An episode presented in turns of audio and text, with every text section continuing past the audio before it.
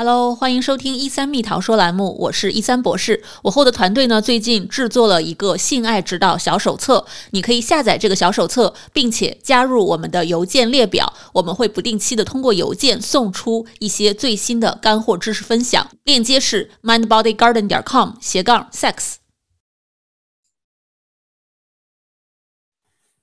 陈医生你好，哎，你好，我们有很多男性观众啊。想了解一下生育方面的主题，那其中呢，就是很多男性哦，他们在有了孩子之后会去做一个结扎手术，或者说是男性的节育手术。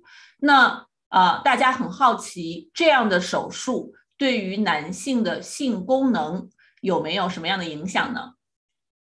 啊，知道了，呃。输精管结扎是一个非常有用、非常有效的避孕的方法，它有很多优点。呃，结扎是不会影响一个男人的睾酮量，不会影响他的勃起，呃的可能性，也不会影响他的高潮。嗯，呃，它可能会让精液量降低一点点。大概百分之十，但大部分的男性不会注意到这么小的变化。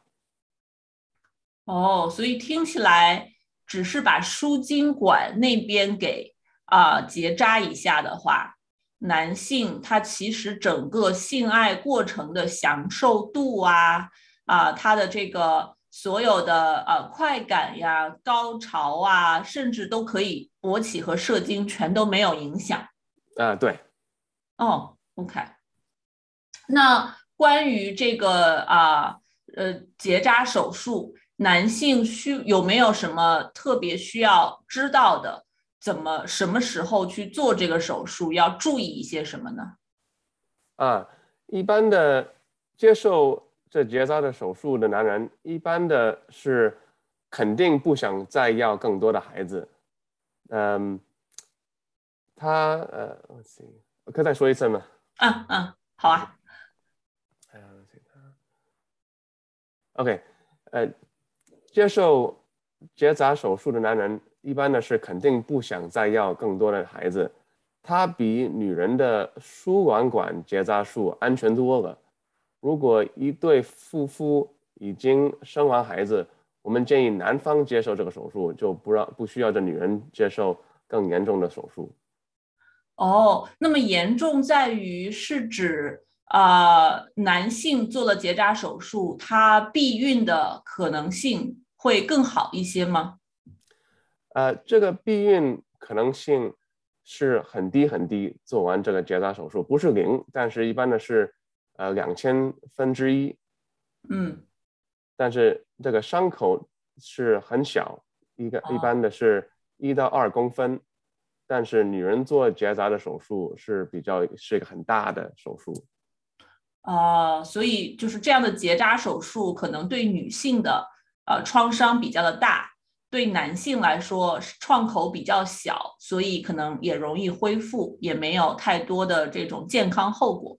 对，哦，啊，为什么我周围认识的男性都没有在做结扎手术呢？好像我听说的更多的是女性去做结扎手术。是我们我们的泌尿科这些医生尽量的推呃推销 recommend 呃这个手这个男人做做这个推推荐这个男人的结扎手术，是因为这个很安全，呃也没有呃严重的风险。嗯，呃我可以说几点那个做这个结扎的手术的嗯副作用。第一。这个伤口当然可能有感染，但是这个伤口这么小的话，一般的感染的那可能性很小。第二点呢，呃，有些呃做完这手术以后，有可能性，呃，这个有那个精液外漏，可以做啊发生一个精液囊囊肿。呃，第三点呢，呃，在这个结扎后几天会有点不舒服，当然了，但是，呃，大大概百分之三的男人会三到六月后还有这个睾丸的不舒服的感觉。然后第四点呢，就我已经说了，这个不是这对避孕避孕的可能那个效果，一般的是不不会是，再说，对不起。嗯嗯，呃，避孕的效果好。刚才那个说说错了一点，就是是怀孕的风险。啊，对对对，嗯，对，就就怀孕的风险是呃不是零，是两千分之一。嗯，OK，原来是这样。好的，那么看起来我们的听众们啊，观众们，如果想要考虑节育的话，男性可以去考虑这个手术。如果这些啊风险是可以承担的话。哎，那还有一点就是，如果有一些人可能在做绝育手术的时候已经决定了不再要孩子，但之后他又反悔了，又想要有孩子了，那么这个结扎手术可以在呃消除吗？让输灵输精管恢复吗？啊，可以。这个做完这个结扎手术，我们可以做一个结扎手术的 reversal，我们叫 vasectomy reversal。它的 success，我再我再说一次，so pause one second，我们可以再说一次。我一般的都每一次都 Google Translate 一下子，挺好，说着感觉挺顺。啊，谢谢。嗯。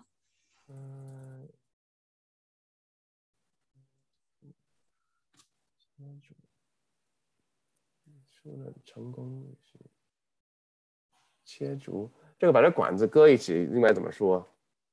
他们说是这个输精管切除，切呃切除手术吗？切除就是 cut 掉一块儿，然后再呃再搁一起，就结合或者哦结结合术啊，应该是结合嗯。OK。OK，可以再问一 OK，我们再再问一下子。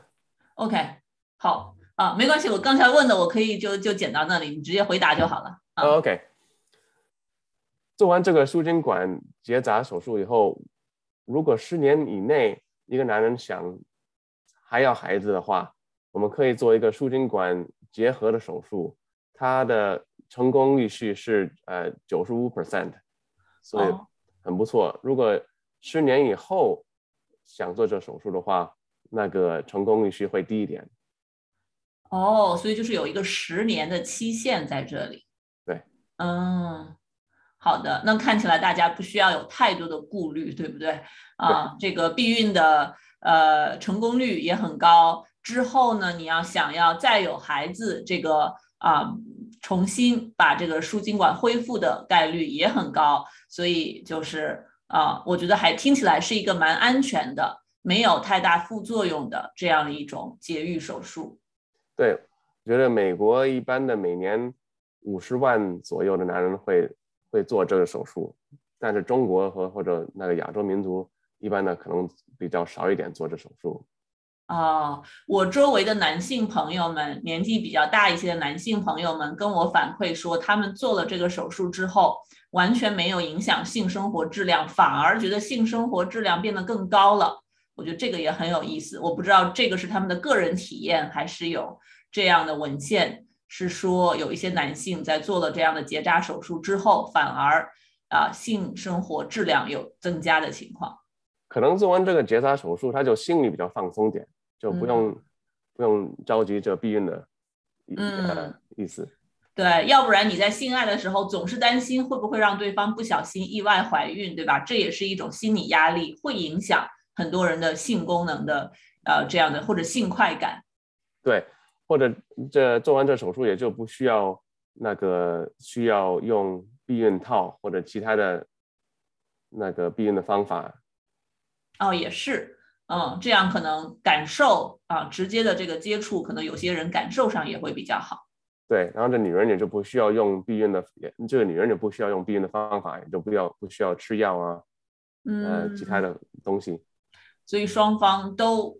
啊，很放松，不用担心了啊，听起来不错。呃，就一个一个那个一点，我应该说是做完这个结扎手术以后，这个男人呃，one second，the pause，edit，edit one time，呃，let's see，所以想要强调一点啊，对，男人，嗯、生，就应该我我就呃想办法说，男人一般的像做完这手术，他有三个月左右还可以，那个他的管子还有精子里面，啊所以还有可能呃那个怀孕哦，啊 pregnant，啊，所以就是要要注意这个结扎手术的三个月内，还是要注意避孕，对吧？还还需要用其他的避孕方法。嗯，行，我再说一个，我再对对，Let's see，所以其实就是可能有精子残留在呃结结扎的时候，可能输精管里已经有一些精子了，对所以要用三个月的时间，嗯，确保。OK。，OK，呃，我我还需还想要说一点，就是做完这个精子，呃这，sorry，接着，OK。So more work for you to edit. Sorry. Oh, no problem. I did it. It's easy. 我说，哦，我 so 很重要的一点我要说是，做完结扎手术以后，这个精子有些精子会残留在这管子里面，所以呢，那个三月以后，这个做完这个手术，这个男人还有可能，呃，跟他他这个女人怀孕，所以必须要其他的避孕方法，得等泌尿科查你的精子，告诉你，呃，你可以就不用其他的避孕方法，你就 OK 了。嗯，所以大家在手术之后一定要留出三个月左右的这样一个缓冲期，不要着急的做完手术第二天 就立刻不带套了这样子。啊，对对，OK，好的好的，谢谢陈博士，呃，陈陈医生给我们科普这个男性结扎手术相关的这样的一些知识。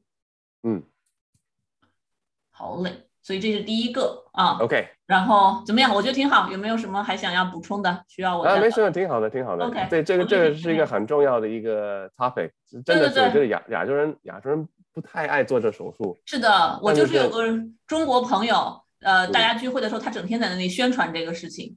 他是我见过的第一个中国男性在宣传这个事情的，然后嗯他就说自己体验很好，嗯，对，因为因为那个女人做的她的结扎手术特别呃 invasive，是个是一个嗯 abdominal surgery，哦，它的危险性很呃大多了。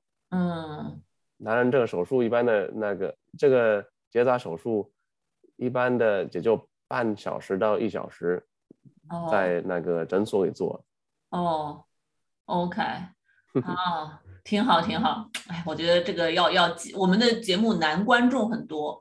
啊，嗯。那我觉得可以向大家好好的宣传一下这个问题。嗯。啊，对，，OK，好，那我们再来第二个问题。嗯，OK，呃，反正这是两个 video，嗯，two 哦 video，OK，、好，所以我再来一遍。啊、那个 greeting OK，啊，陈医生好。我们我们有一些男性观众呢，啊、在想想要请问一下您，在夫妻备孕的时候，男性要不要在一段时间内停止自慰，要禁欲，这样子是不是能够让他们之后怀孕的这个孩子的质量变得更好呢？啊，关于这个手淫或者自慰对精子有没有害，或者对这精液有没有害，没有明确的答案。一些研究说，太少射精是不好的，因为呃，如果太老的这精子，呃，质量会下降。但是，一些研究说每天射精都可以。我们说呢，如果呃自如果这手淫会干扰做爱的能力呢，应该少做。在女人排卵前的一一周内，每一个每隔一天做爱效果是最好的。嗯，OK，所以就是在频率上面，大家要找到这样的一个合适自己的频率，但是也可以参考每隔一天这样的情况。哦，对。那么整体上，为了怀孕，男性有没有什么需要特别注意的？有没有什么需要去做的准备？一个男人的整体健康会影响他的精液质量。啊，我们推荐健康的饮食和健康的运动很是很重要的。呃，戒烟或戒大量的饮酒。呃，避免洗热澡，但是淋浴还可以。呃，某些维生素可以提高精液的质量。呃，左芫弱碱是 L-carnitine，呃，锌是 zinc，呃，辅酶十像 CoQ10 和维生素 C、E，呃，已经显示出一些好处，对呃精液的质量。呃，这并不容易，但是呃，尽量。减少压力，太多压力也也是不好的，所以这些是男人都可以试一试。嗯，大概在多久之前就需要开始调整这些啊健康相关的因素，或者去吃这样的一些维生素？嗯，给我我先那个翻译一下的。啊啊。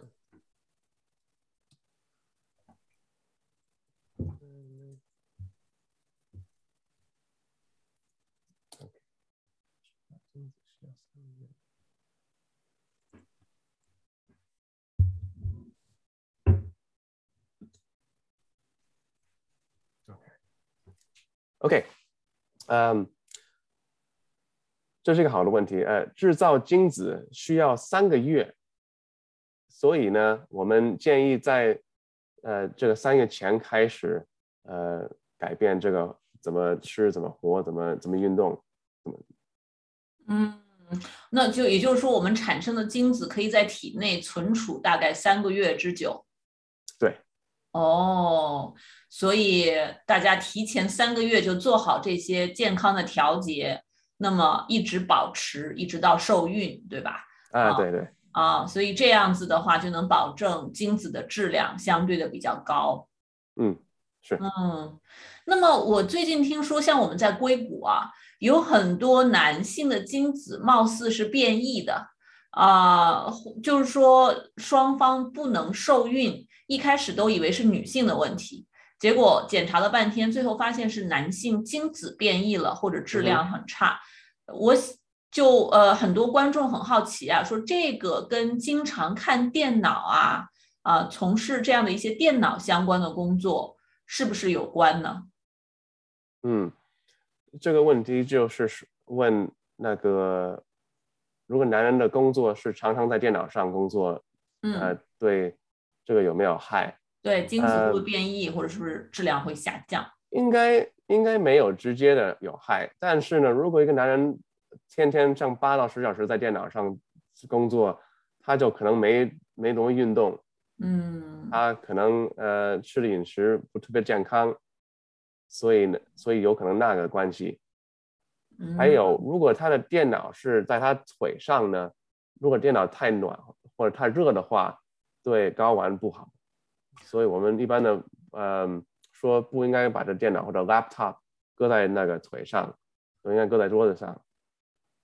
哦，所以腿上有很热的啊，这样的一个热源，反而对睾丸会不好，会有影响。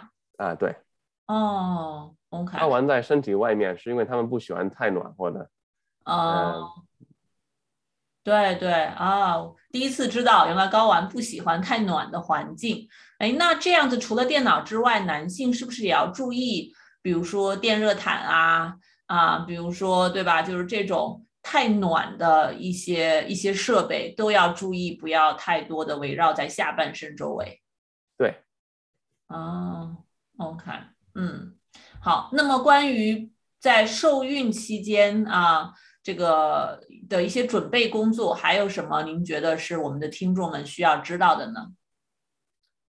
呃，其其他的除了我已经说了以以外，没有什么其他的。呃，我觉得很重要是是需要减少的压力。我也我觉得，呃，夫妇一如果天天都 着急啊或者不高兴的话，会影响呃。他的那个受孕的可能性，嗯，我确实有很多朋友，他们就是，嗯，在繁忙的生活当中一直受孕很困难，结果两个人去度了一趟假，对吧？在旅行中就受孕成功了。对，这这故事很是，我也有很多病人那个客客户也有这故事。嗯，OK，对，所以大家千万不要小瞧了压力对我们整个身体啊，还有生殖啊这个系统的影响。嗯，对。嗯，好的，谢谢陈医生。啊，不谢。OK，好，这样我们两个视频都都完了，还有什么要补充的吗？太好了，谢谢。嗯，赞赞，我把它。